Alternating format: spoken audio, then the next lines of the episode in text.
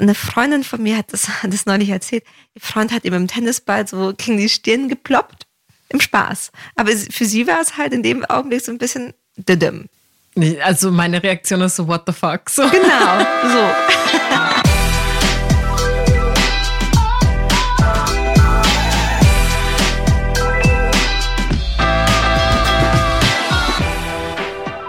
Hello Lovers, mein Name ist Annika Landsteiner und ich bin Autorin. Und ich bin Dr. Sharon Brehm und ich bin Paartherapeutin und Autorin. Und in diesem Podcast sprechen wir über moderne Beziehungen.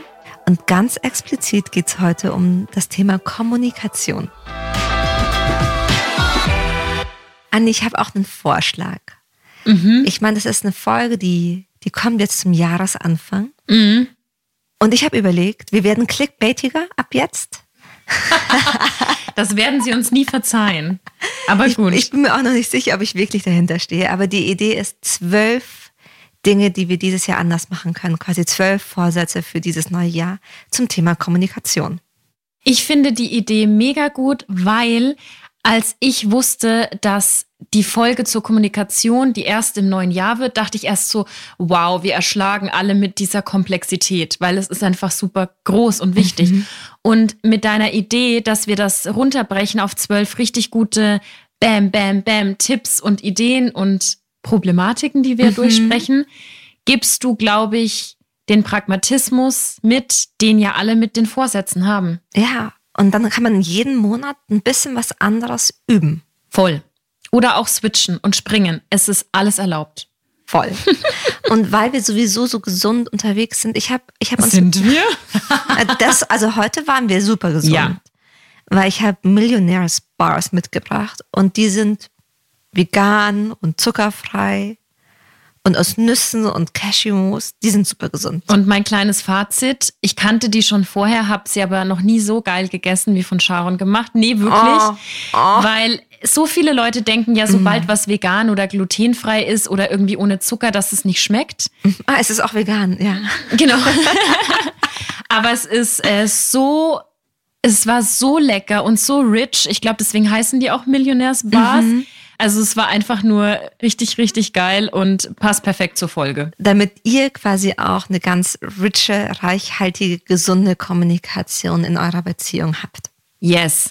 Los geht's. Im Januar mit dem Thema Pause machen oder beziehungsweise Pause bewusst setzen.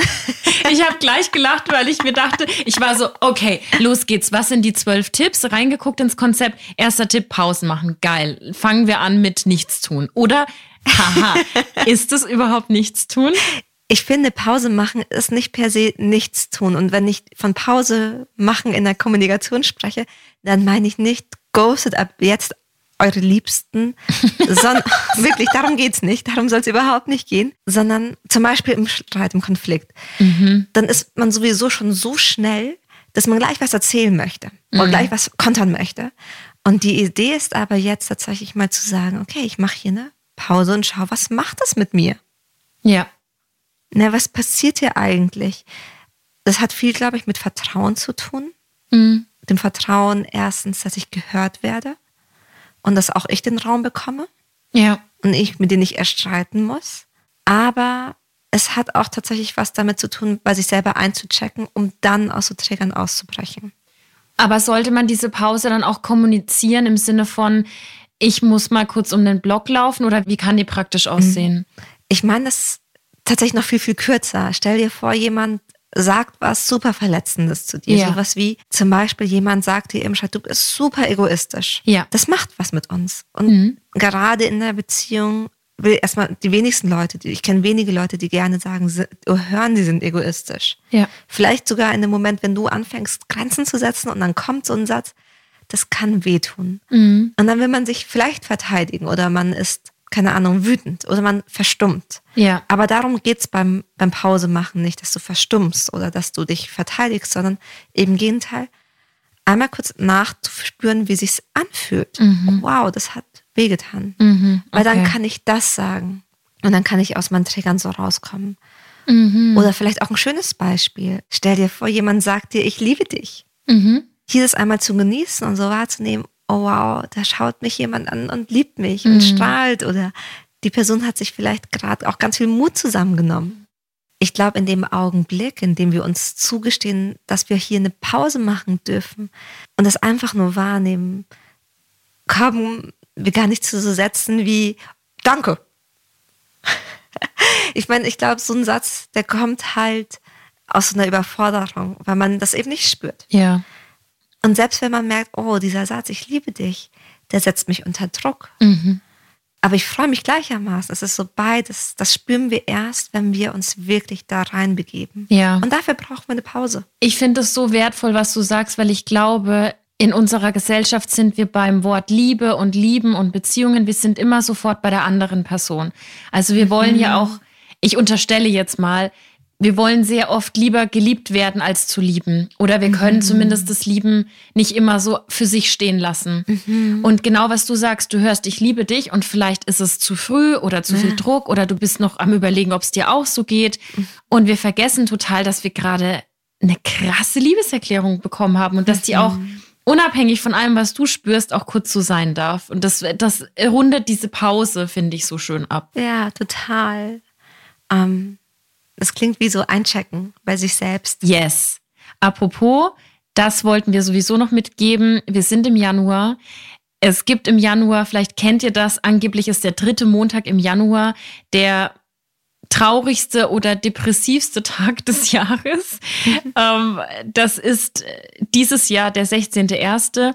Aber ich glaube, das kann man auf den ganzen Januar beziehen, weil wir kommen alle aus der Weihnachtszeit, machen vielleicht so einen sober Januar, trinken mhm. nichts und jetzt gibt's auch keine Festivitäten mehr, auf die man sich freut. Und es ist alles ziemlich dunkel. Also checkt in, macht Pausen. Das hast du richtig mhm. gut angeordnet, das ja. in den Januar zu packen. Gut. Dann, dann Februar. Yes. Mm. Vielleicht kennst du das, dass man manchmal zu so Rechtfertigungen neigt. Nee. Nö, kann man nicht, ne? Ich kann alles immer easy stehen lassen. und, ja, und für all diejenigen, die das noch nicht können, ich, ich frage mal gleich Anni, wie machst du das? Ich, du kriegst gleich, na, muss gleich erklären. oh Mann, jetzt hast du dir ein Ei gelegt. Ne? Das ist ja scheiße. ähm, die Idee ist, vielleicht können wir einen Monat uns nicht rechtfertigen, sondern einfach dazu stehen, dass wir halt vielleicht auch mal Sachen nicht perfekt, nicht bedacht, nicht richtig gemacht haben. Mhm. Und so ein Experiment herausfinden, dass es vielleicht gar nicht so schlimm ist. Mhm. Oder sogar noch hilft, oder ganz im Gegenteil, nicht nur im Gegenteil, aber mhm. sogar eigentlich noch viel heilsamer, schöner, verbindender ist, wenn wir das einfach annehmen. Also was steht denn überhaupt hinter Rechtfertigung? Vielleicht können wir es auch auf so ein Beispiel runterbrechen. Mhm. Ich bringe mal ein Beispiel aus der Praxis, was so ein bisschen schwieriger ist, um das so zu verdeutlichen. Da ist er, dem es gerade auf aller Ebene ganz, ganz schlecht geht. So der Job, der nicht passt, krank, die Eltern, Pflegefälle, alles Mögliche. Mhm.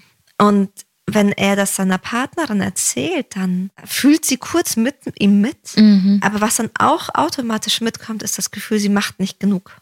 Mhm. Und dann, dann ist sie ganz schnell bei sich, also es ist ja nicht meine Verantwortung, das weiß sie und da hat sie auch recht. Und dann kommt trotzdem schnell sowas mit wie, ja, ich kann jetzt auch nichts dafür oder ich habe das doch voll gut gemeint oder ich wollte dir doch nur helfen, anstatt zu sagen, hey, ich mache so gut ich kann und ich will bei dir sein. Ja. Oder ein Beispiel aus dem Alltag. Eine Freundin von mir hat das, hat das neulich erzählt. Ihr Freund hat ihm im Tennisball so gegen die Stirn geploppt im Spaß. Aber für sie war es halt in dem Augenblick so ein bisschen didim. Also meine Reaktion ist so, what the fuck? So. Genau, so. Und dann hat sie halt gesagt, so, was soll das? What the fuck? Ja. Und natürlich hat dann ihr Freund gesagt, ey, das war nur ein Spaß. Stell dich nicht so an. Und das hat sie wütend gemacht, mm. weil sie gesagt hat, jetzt red mir meinen Schmerz nicht weg. Mm, ja, ja. Und dann wurde es erst zu einer Diskussion. Ja, okay. Und hätte er, ich meine, das ist natürlich in einem Paralleluniversum, aber hätte er sowas gesagt wie, ich wollte dich ärgern, mhm. aber ich verstehe, dass es nicht so viel, dass es bei dir nicht so viel Spaß war wie bei mir, mhm. dann hat sie vielleicht immer noch ein bisschen, ähm, wie soll ich sagen, krummelig reagiert, aber das Thema wäre nicht eskaliert.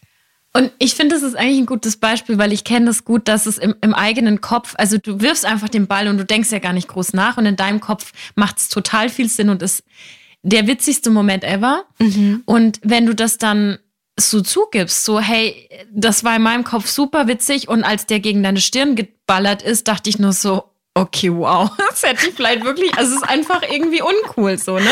Ja. Und dann könnte man schon fast wieder drüber lachen. Zusammen, meine ich. Ja. Voll, voll. Man könnte gemeinsam drüber lachen. Ich bringe das mit als, als wichtiges Learning, weil man es gern eben nicht so ernst nimmt. Aber tatsächlich sagt John Gottman, dass das einer der vier apokalyptischen Reiter einer Beziehung ist. Jetzt wird's dark. Wir sind noch im Februar. Stimmt, es ist, es ist immer noch um 5 Uhr dunkel. Oh, okay, ähm, apokalyptische Reiter, wenn diese Sachen passieren, dann naht sich das Ende einer Beziehung oder ist es zumindest irgendwie so greifbar. Ja. Und neben Rechtfertigung ist da auch Kritik, sind da Vorwürfe, sind da Mauern. Mhm. Und deswegen ist es so wichtig, da eben rauszukommen. Ja. Okay. Okay. Drei Trigger. Wahrnehmen und benennen steht da. also, ich habe da nochmal drüber nachgedacht. Und vielleicht kennst du es auch, aber ich merke für mich, ich merke heute viel, viel eher auch in meiner Kommunikation oder in meinem Verhalten, wenn mich was getriggert hat. Und mein Verhalten ist bestimmt nicht mehr so explosiv oder so krass oder was auch immer. Ja. Und trotzdem merke ich es. Ja. Ich merke dann, keine Ahnung, dass ich sehr frustriert werde oder dass ich zum Beispiel so eine, die Stimme wird irgendwie kühl oder so ein bisschen zu klar. Mhm, mh. Oder hat Sätze fast was werden kürzer. Genau. Ist zum Beispiel bei mir so, dass also so ein Rausziehen. So ja, ein bisschen, ne? es wird was, oder bei mir ist es dann was Belehrendes. Mhm. Und das ist per se nicht schlimm. Mhm. Also damit habe ich noch keinen Atomkrieg angezettelt. Mhm. Und trotzdem will ich die für mich ernst nehmen. Mhm. Weil offensichtlich gibt es dann noch was, was ich heilen muss. Also entweder thematisch oder ich muss mit meinem Schutzmechanismus mhm. da was verändern. Mhm. Und da geht es noch gar nicht darum, dass ich es immer, immer verändere, aber es geht darum, dass ich mich selber besser kennenlerne mhm. und dass ich eine emotionale Verantwortung für mich selbst übernehmen kann. Mhm. Weißt du, wie ich meine? Ja, total. Ja, es ist ja auch, also natürlich, korrigiere mich, wenn ich falsch liege, dürfen wir alle unsere Trigger mit in Beziehungen nehmen, weil sie gehören ja zu uns. Mhm. Aber es ist ja im Endeffekt erstmal meine Baustelle, weil mhm. die andere Person ja nur, nur in Anführungsstrichen was triggert, was ah. bei mir noch da ist, ausgelöst werden kann. Und deswegen ist es ja auch irgendwo erstmal meine Baustelle. Total. Ich muss auch daran denken, weil manchmal gibt es Leute, die haben ganz viele Trigger. Mhm. Und dann ist das Learning für die andere Person oft, ah, ich darf das nicht sagen und jenes nicht sagen. Und dann läuft man wie auf Eierscheiben. Man ist ja. so ganz, ganz vorsichtig, ja. bis man gar nicht mehr weiß, was man tun, machen, was auch immer soll. Ja. Also damit heilen wir keine Trigger. Mhm.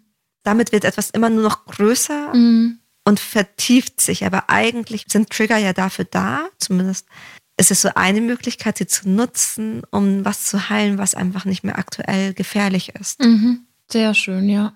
Macht voll Sinn. Ja. Anni, wie ist es mit dir? Woran merkst du, dass du getriggert wurdest in deinem Verhalten? Mm. Ich merke, und das ist ziemlich uncool, das weiß ich auch schon, aber ich ziehe mich oft dann so physisch aus Situationen heraus. Mhm. Also zum Beispiel, wenn ich mit meinem Partner Händchen halte mhm. und es kommt zu einer komischen Ausein oder äh, eben einem Trigger, mhm. dann nehme ich die Hand weg. Also ich mhm. entziehe mich oft. Ja. Ja viel davon auch bewusst. Ich bin total stolz, dass du es erstmal wahrnimmst. Ja, das auf jeden Fall. Also, also, ich weiß auf jeden Fall, dass es wenig mit der Person in dem Moment zu tun hat. Und das ist doch, das ist ein erster wichtiger Punkt, dass du es wahrnimmst. Ja. Weißt du, welches Gefühl oder was der Grund ist, warum du dich zurückziehst? Kannst du das auch wahrnehmen? Ich glaube, das hat viel mit so Kontrollverlust bzw.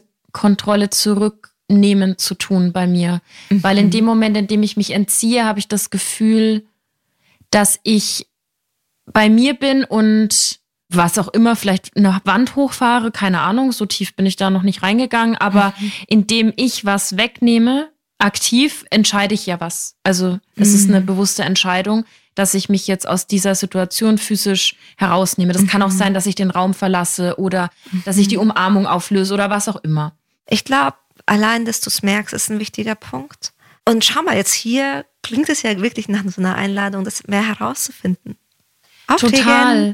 Ja, also da kann ich, glaube ich, auch echt nur rausgeben, wenn man das mal feststellt, ist schon mal viel geholfen. Vor allem auch, weil man es dann, auch wenn man es noch nicht auflösen kann, zumindest mal kommunizieren kann. Dass man mhm. sagen kann, ich brauche das, das ist mein Schutzmechanismus oder wie auch immer und mhm. der hat nichts mit dir zu tun, aber ich gehe jetzt hier aus dem Zimmer. Allein das ist doch schon mal auf einer Kommunikationsebene mega. Maybe, voll das, yeah. voll das gute Takeaway. Okay. Number four. Number four. Ähm, ich habe mir gedacht, was super hilfreich sein kann, ist tatsächlich zu versuchen, sich von Bewertungen zu lösen oder beziehungsweise den Sachverhalt zu bewerten, aber nicht die Person, die dahinter ist. Mm. Und das muss sich natürlich in die Kommunikation übertragen.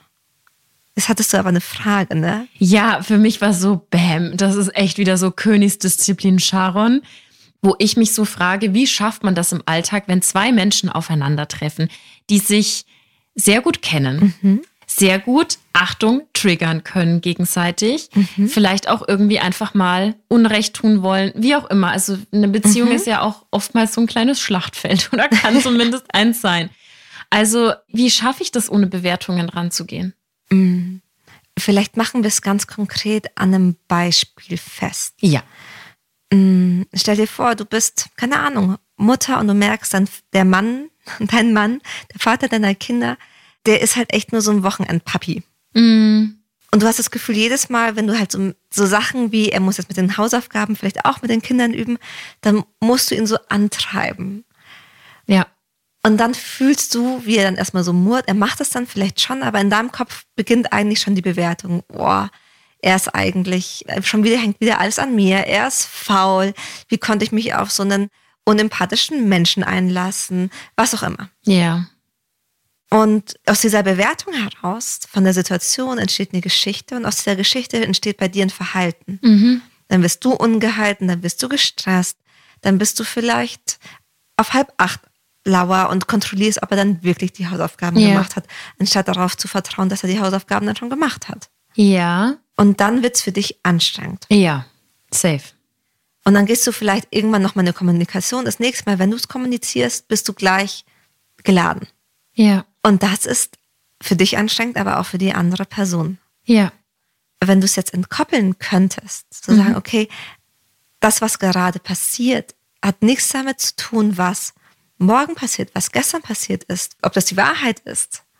Weil mhm. zum Beispiel dieser Vater vielleicht nicht gut mit den Hausaufgaben ist, aber in anderen Bereichen in der Kindererziehung total da und präsent und mhm. sehr proaktiv. Mhm. Und also dieses, so ein weiterer Blick kann dir helfen, einfach eine andere Form von Kommunikation zu finden. Mhm. Ich glaube, dass es wahnsinnig sinnvoll ist, aber auch für Situationen, die jetzt nicht im Muster auftauchen, weil ich finde mhm. schon, dass man aufzeigen darf, wenn da ein Muster da ist. Also wer hat die mhm. Energie, eine Situation immer neu zu beleuchten und nicht zu bewerten, wenn sie mhm. sich wiederholt? Weißt du, wie ich meine? Total. Aber das darf man dann klar machen. Auch das darf man kommunizieren. So, hey, ich merke, wir sind in diesem und jedem Muster. Ja. Mhm. Und wenn wir dieses Muster weiterspielen, dann ist die Konsequenz, das oder jenes. Und jetzt müssen wir gemeinsam entscheiden, möchten wir das? Ja, das finde ich gut. Weil sonst klingt das so ein bisschen nach, mh, mm, also ich bin ein ganz großer Freund davon, so Verständnis zu üben und auch Dinge erstmal so für sich stehen zu lassen. Ich glaube mhm. nur, man muss darauf achten, dass man nicht abrutscht in dieses, man ist immer voller Mitgefühl mhm. für die mhm. Person, von der man sich etwas wünscht. Mhm. Weil ich finde, dass man da oft dann in so eine zusätzliche, ich will es jetzt gar nicht an Mann-Frau koppeln, mhm. aber wenn wir zum Beispiel bei dem Beispiel bleiben mit den Hausaufgaben, da kam bei mir so das erste Bild, wenn ich das immer und immer wieder erfragen muss, dann habe ich ein drittes Kind. Ich mhm. habe ja durch dieses Erfragen dann noch mehr Arbeit. Und Frauen neigen dazu, das dann lieber selbst schnell selbst zu machen, mhm. anstatt zu warten, da jetzt so Mitgefühl und Zeit reinzugeben, is he coming around, so nach genau. dem Motto. Und deswegen meine ich nur, dass das, glaube ich, wichtig ist, da auch dann aufzuzeigen, dass es auch Konsequenzen geben darf. Total. Also Konsequenz ist ja nicht per se eine Bestrafung. Wichtig ist, dass eine Konsequenz in Verbindung zu dem steht, was passiert. Also es ja. nicht total random ist. Also keine Ahnung, Bestrafung wäre zum Beispiel sowas wie, der Vater der Kinder kümmert sich nicht um die Hausaufgaben und dann zerstöre ich sein Lieblingshemd. Mhm, das wäre mhm. Bestrafung. Ja, ja, das, okay, ja, nee, voll. Also eine Konsequenz wäre sowas zu sagen, hey, schau, wir sind in diesem Muster. Jeden Sonntagabend frage ich dich, kannst du dich um die Hausaufgaben kümmern? Mhm. Und das Erste, was du tust, ist ja. genervt zu seufzen. Was bei mir passiert ist, ich fühle mich allein gelassen. Ich habe das Gefühl, ich bin mit einem dritten Kind zusammen, muss hier alles alleine wuppen. Mhm. Das macht mit mir, dass ich super aggressiv werde, dass ich pushy werde, dass ich mhm. kontrolliere, dass ich ein Feldwebel bin. Und so will ich auch selbst nicht sein. Und so will ich selbst nicht sein. Es müssen wir hier gemeinsam überlegen, möchten wir diese Konsequenz jedes Mal? Mhm.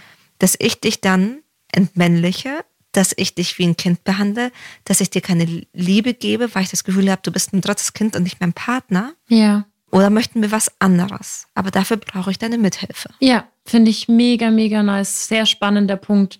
Wir haben gerade den vierten abgeschlossen. Jetzt sehe ich hier gerade, wir gehen in den fünften, wir gehen in den Mai. Und ich bin sehr gespannt auf diesen Punkt, weil ich glaube, jetzt, wir haben einiges an Arbeit hinter uns. Mhm. Jetzt wird es ein bisschen heller, oder? Ja, es wird ein Mai. Und ich habe was mitgebracht zum Üben, weil das Thema ist nonverbale Kommunikation. Und es habt ihr in der Folge schon viele mögliche Formulierungen mitbekommen. Mhm. Wie kann ich was wie ausdrücken? Aber ganz im Ernst, es geht am Ende vor allem um das Wie. Es geht um Gestik, Mimik, Körpersprache, Stimmlage, Stimmschnelligkeit, alles, was dazu gehört. Und die ist einfach wahnsinnig wichtig, um Dinge zu verstehen. Und, und kann so schön sein, gerade ja. wenn man verliebt ist, nonverbale mhm. Kommunikation. Oh ja, eigentlich schlägst du mir die perfekte Brücke zum Thema Verliebtsein. Mhm. Erinnerst du dich an diese erste Dating-Phase, oder vielleicht auch für die frisch Verliebten, die zweieinhalb Jahre zusammen sind, wie da quasi ein Blick gereicht hat, dass du wusstest, die andere Person hat Lust auf dich. Ja. Und das kann man üben. Mhm. Man kann mal üben, wie ist das? Wie kann ich auf eine nonverbale Art und Weise dir zeigen, dass ich dich gut finde? Mhm. Oder auch durch einen Kuss. Ich finde, man weiß auch total, es gibt so viele unterschiedliche Küsse, mhm. aber alleine, wenn man bei allen Leidenschaftlichen bleibt, finde ich, merkt man ganz oft ganz genau, macht der jetzt erst was auf mhm. oder macht der was zu? Ist das mhm. nur jetzt so ein leidenschaftlicher guten Abendkuss oder geht's jetzt los? Also mhm, ja. Mhm. Und das kann man üben. Ich glaube, es wäre sogar ein lustiges Spiel, mal so einen ganzen Abend mal zu schauen, kann ich mit dir kommunizieren, ohne mit dir zu reden. Nice. Ich habe es noch nicht ausprobiert. Ja. Vielleicht, vielleicht ist das auch etwas, was ich ausprobieren werde jetzt im Mai. Ja, jetzt im Mai, ja, genau. Dann im Mai. Dann im Mai, ja. Du, und dann können wir drüber reden. So ja, so ein super gerne. Finde ich sau schön. genau. Braucht es dazu noch mehr? Nee, ich oh, freue mich drauf. Mach gerne weiter.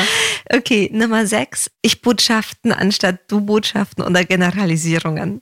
Oldie but goldie, würde ich sagen. Ja, also ich meine, wir haben oft dieses Ich- und Du-Botschaften beim Thema Vorwürfe Generalisierungen nutzen wir super, super gerne, um, um uns nicht verletzlich zu machen oder um wie so eine, in Anführungsstrichen, moralische Instanz so reinzubringen. Mhm.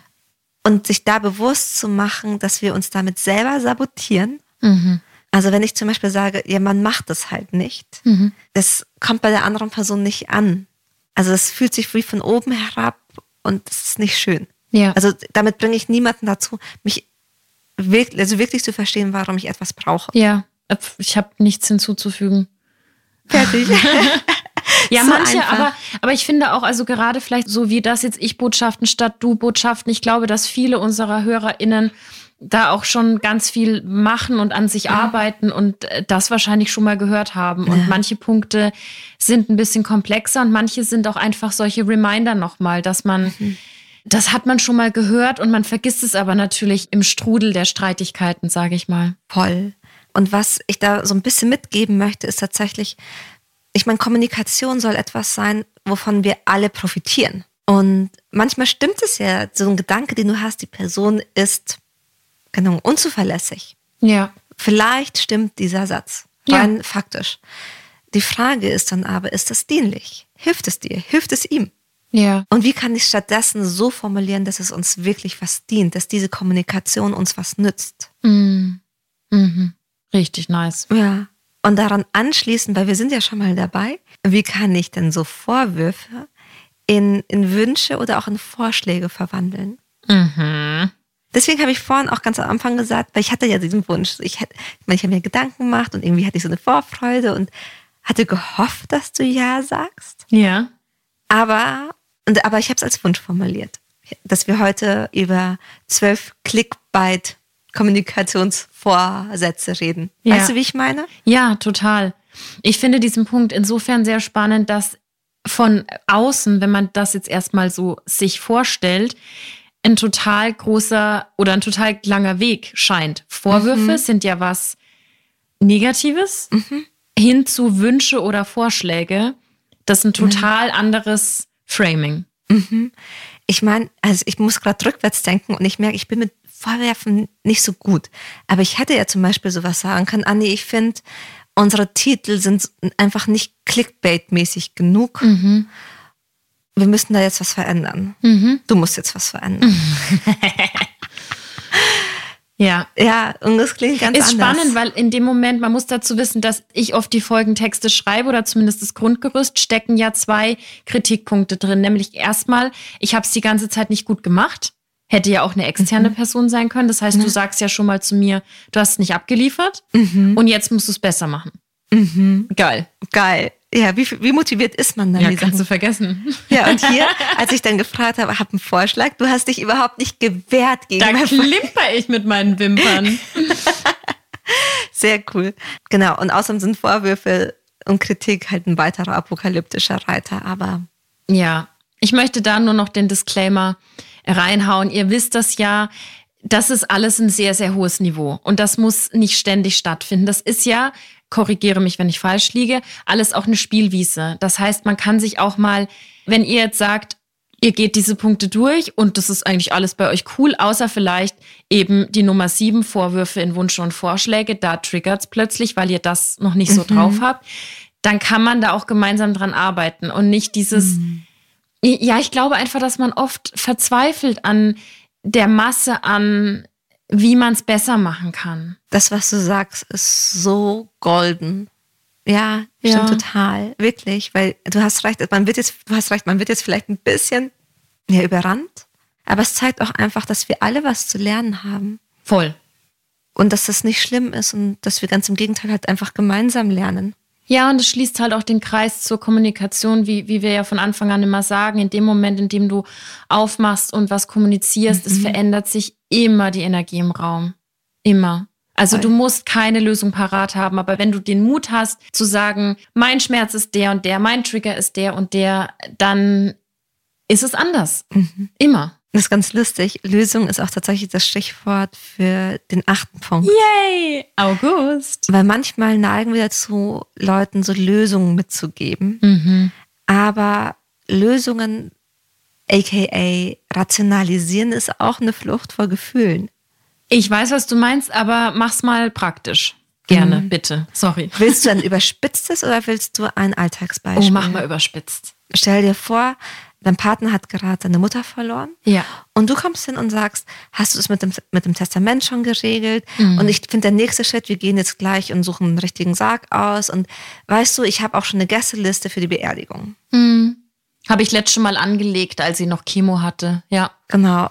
Also allein beim Zu, also es ist crazy. Ja, also ja.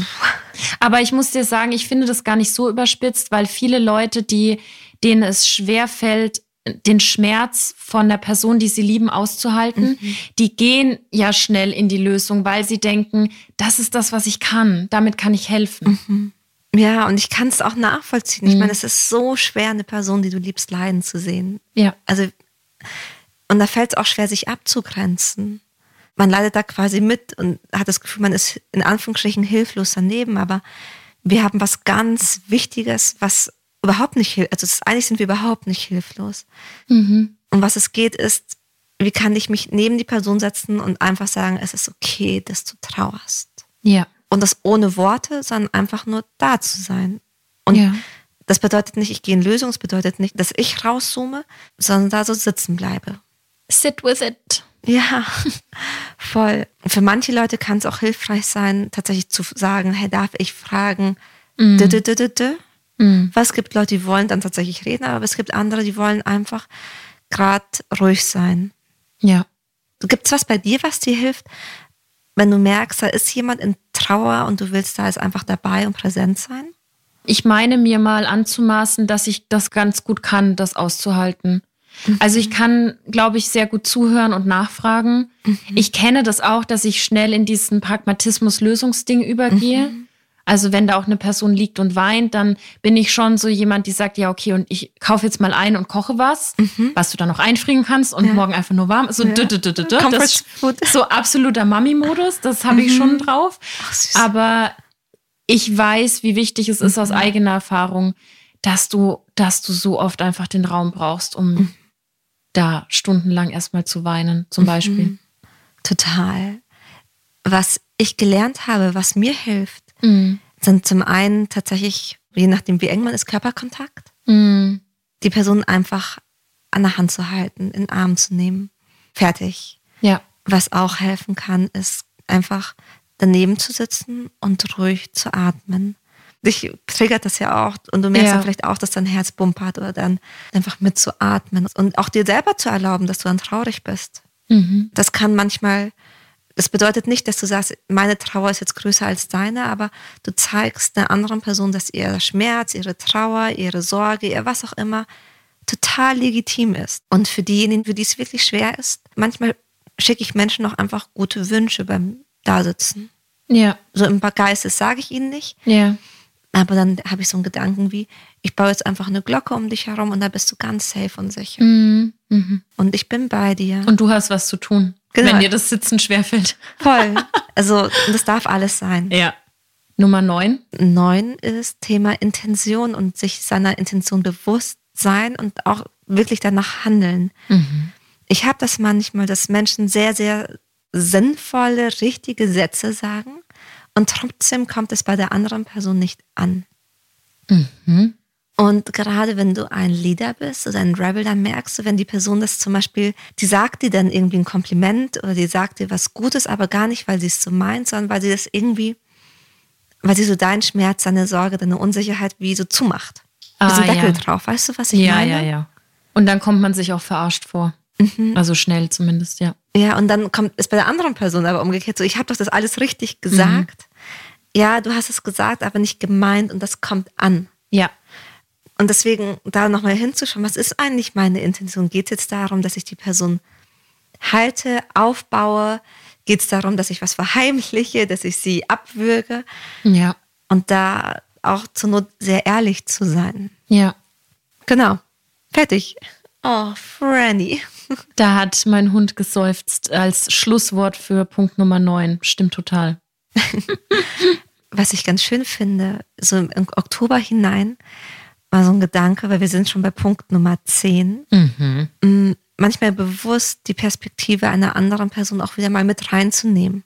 Ja. Ähm, das können wir gar, also zum, gerade in Konflikten durchspiegeln. Mhm. So habe ich dich da richtig verstanden. Du meinst, d- d- d. Ja.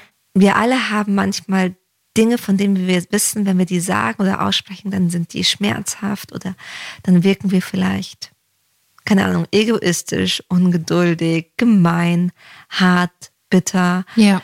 lieblos, kühl, wie auch immer. Und sich bewusst zu machen, ja, das stimmt und ich erlaube der anderen Person auch, dass sie das mal fühlen darf, Ja. können wir gut, indem wir es auch vorwegnehmen. Zu sagen, hey, ich weiß, das nächste, was kommt, das könnte einfach dich super verletzen. Mhm. Ich bin mir bewusst, dass das, was ich sage, schon schwer ist. Und ich sag's trotzdem, weil ich weiß, keine Ahnung, eine Freundschaft hält das aus. Mhm. Oder es ist wichtig, dass ich dir das sage, damit wir eine echte Beziehung miteinander führen können. Ja.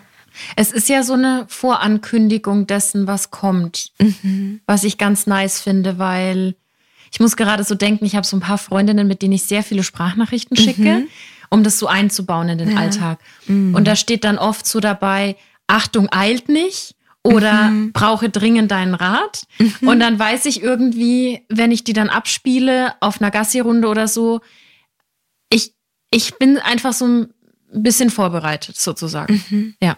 Oh, finde ich richtig schön. So eine, einfach so eine Vorbereitung. Genau, ja. Ne, man springt dann nicht so ins kalte Wasser und weiß, was kommt, sondern man nimmt die Person mit. Genau. Und das fühlt sich ja meistens ganz schön an. Oder auch beim Dating. Wenn ich dann zum Beispiel weiß, jemand hat sich Gedanken gemacht, oh, sie wohnt dort und dort und deswegen suche ich eine Location, die hier in der Nähe ist. Das fühlt sich einfach so einladend und charmant an. Ja. Ja. Ja. Wir gehen in den Winter Nummer 11. Nicht alles, was gesagt wird, persönlich nehmen. Mhm. Punkt. Nicht alles, was gesagt wird. That's it. Bye. Persönlich nehmen. Weil manchmal sagen Leute, also gerade so Vorwürfe, die klingen so, als wäre das was über mich. Mhm. Aber die haben manchmal auch gar nichts mit mir zu tun. Aber ich reagiere dann darauf, weil ich rechtfertige mich oder ich, ähm, keine Ahnung, ziehe mich zurück oder ich gehe in den Gegenangriff. Und das macht die Kommunikation gar nicht besser.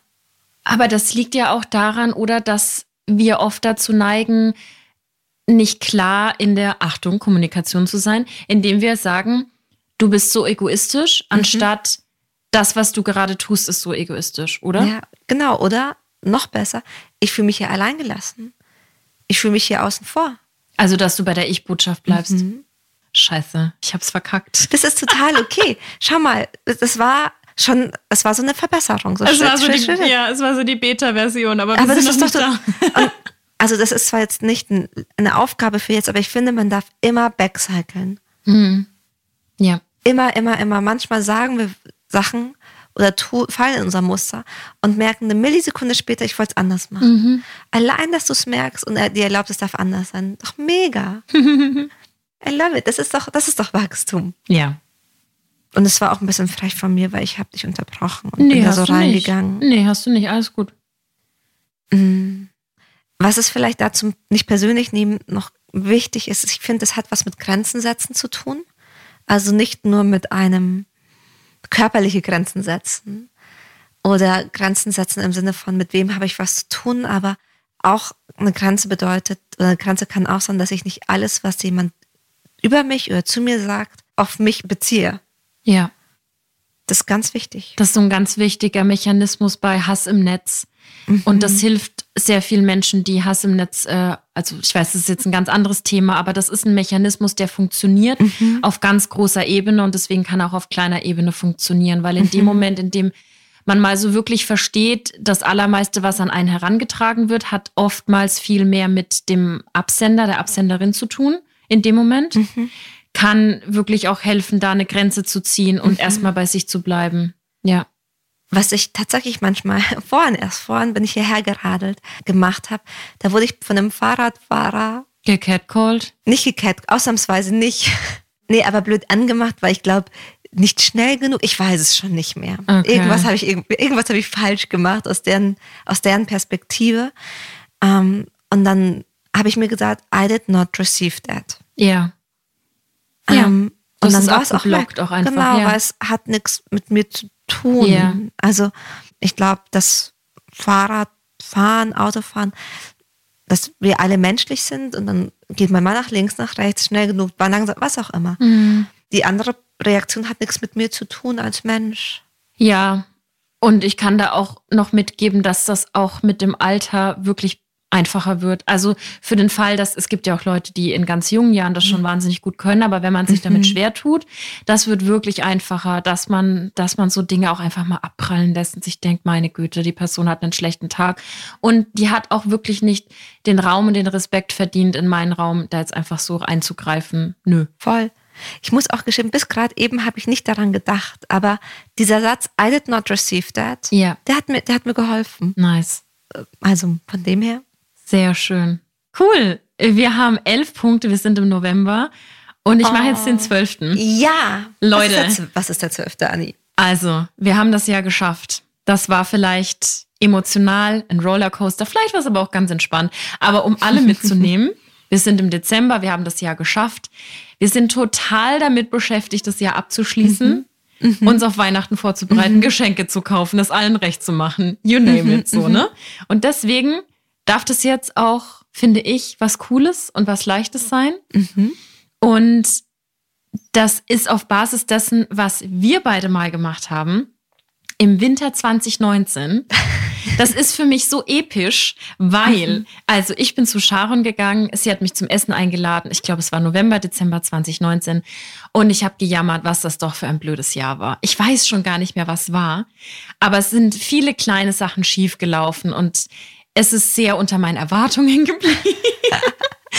Und dann haben wir uns erstmal so ein bisschen ausgekotzt. Ich glaube, dass es auch nicht unbedingt dein Jahr war. Es ja, das war, glaube ich, ich kann mich schon nicht mehr, aber siehst du mal.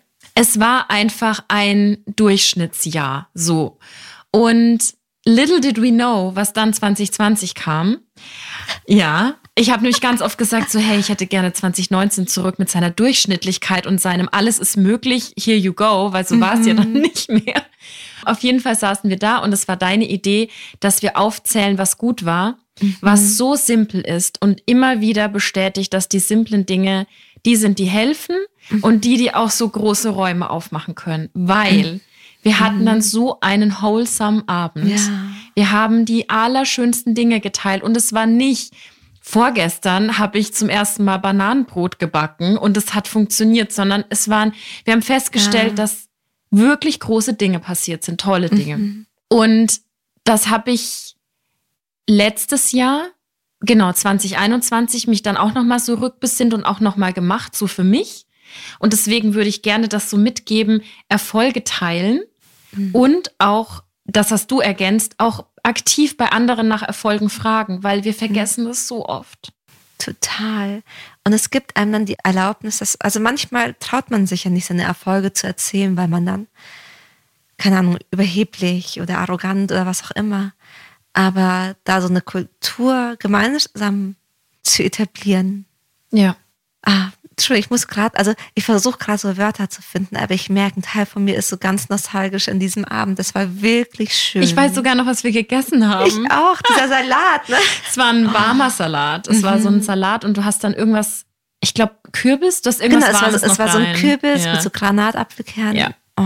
So ein richtiges Comfort Food. Mhm. Ja, also ich finde auch, es, es passt so in die Jahreszeit. Es gibt ja so ganz viele Abschlussrituale und ohne sich da jetzt groß Druck zu machen, schon wieder in die Zukunft zu schauen, wirklich mal diese Erfolge auch gerne aufschreiben. Also mir hat das so geholfen, mhm. um mich mit diesem 2019 damals wieder so zu versöhnen. Ich muss auch gestehen, das ist eine, also eine Frage so, was hat sich verändert? Was war positiv ja. in dieser Woche? Das ist etwas, was ich super gern auch meine Paare frage. Ja weil man manchmal, die Schritte wirken manchmal so klein, aber ich merke dann so eine richtige Freudenfreude, weil ich so cool finde, wenn Menschen aus ihren Mustern ausbrechen. Ja. Oder wenn sie dann Sachen anders können, die, die, die sie davor halt noch nicht konnten. Und das Spannende ist, das Gute merkt man sich nicht. Das wirkt dann oft so wie, das war schon immer so. Oder das ist doch selbstverständlich. Genau. Wie konnte es denn sein, dass du jemals nicht erfolgreiche Autorin warst, Anni? so die Zeit davor, ich kann es mir nicht vorstellen, aber es es gab eine Zeit, da hattest du ein anderes Leben. Ja. Und sich dessen bewusst zu machen, das erfüllt einen so mit so einer Wärme, als würde man so einen ganz warmen Cocktail trinken. Ja. Also so ein, weißt du, so ein Wintercocktail. Ja.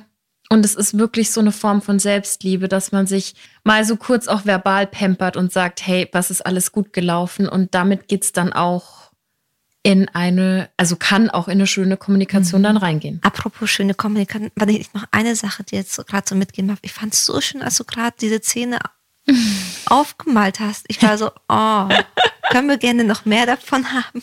Ja, voll gern. Und auch wenn mhm. ihr Lust habt, das mal so umzusetzen, also eine Freundin oder mehrere zum Essen einladen und über Erfolge zu sprechen. Mhm. Ich kann auch nur empfehlen, noch eine Tarotkarte oben drauf zu werfen und so einen richtig schönen Abend zu machen. Dann schreibt uns doch gerne eine Mail, in der ihr uns erzählt, wie es war. Das würde mich voll mhm. freuen. Voll. Oh. Ja. Sharing Sharon, is caring. sharing is caring. Und normalerweise fassen wir an dieser Stelle ja immer zusammen, aber das wird dieses Mal so schwierig, gell? Ja, unsere Idee ist stattdessen, legt euch die Folge auf Wiedervorlage und ihr dürft natürlich gerne vorspulen, je nachdem, in welchem Monat ihr seid, um euch daran zu erinnern, was wollte ich eigentlich üben und machen. Ja. Und dabei geht es auch gar nicht darum, dass ihr genau am ersten eines Monats die Folge euch anhört mhm. und die Sachen dann umsetzt, als vielmehr da nochmal reinzuhören und sich daran zu erinnern, ah, da gab es ein paar Sachen, die ich lernen wollte. Ja. Und selbst wenn man es mal ein paar Tage nicht gemacht hat oder vergessen hat, dass ich keine Ahnung, Pause machen wollte. Ja. Ja, und manchmal entstehen ja auch Baustellen. Also manchmal hört man vielleicht die Nummer zwei an und denkt sich, passt für mich. Und dann mhm. hat man mhm. Ende des Jahres einen neuen Partner und merkt, oh, das ah. ist jetzt genau, das ist jetzt genau die Baustelle. Let's go. Also ja. Ich freue mich auf euer schönes Jahr. Ich freue mich auf ein schönes Jahr mit dir. Ich bin sehr gespannt auf 2023. Wenn wir den 16.01. geschafft haben, den most depressing Monday of the Year, dann Leute, dann geht's nur noch bergauf. also habt es fein, schreibt uns gerne eine E-Mail, kontaktiert uns auf Social Media und bewertet uns sehr, sehr gerne mit fünf Sternen, wenn es euch gefallen hat. Goodbye, Lovers.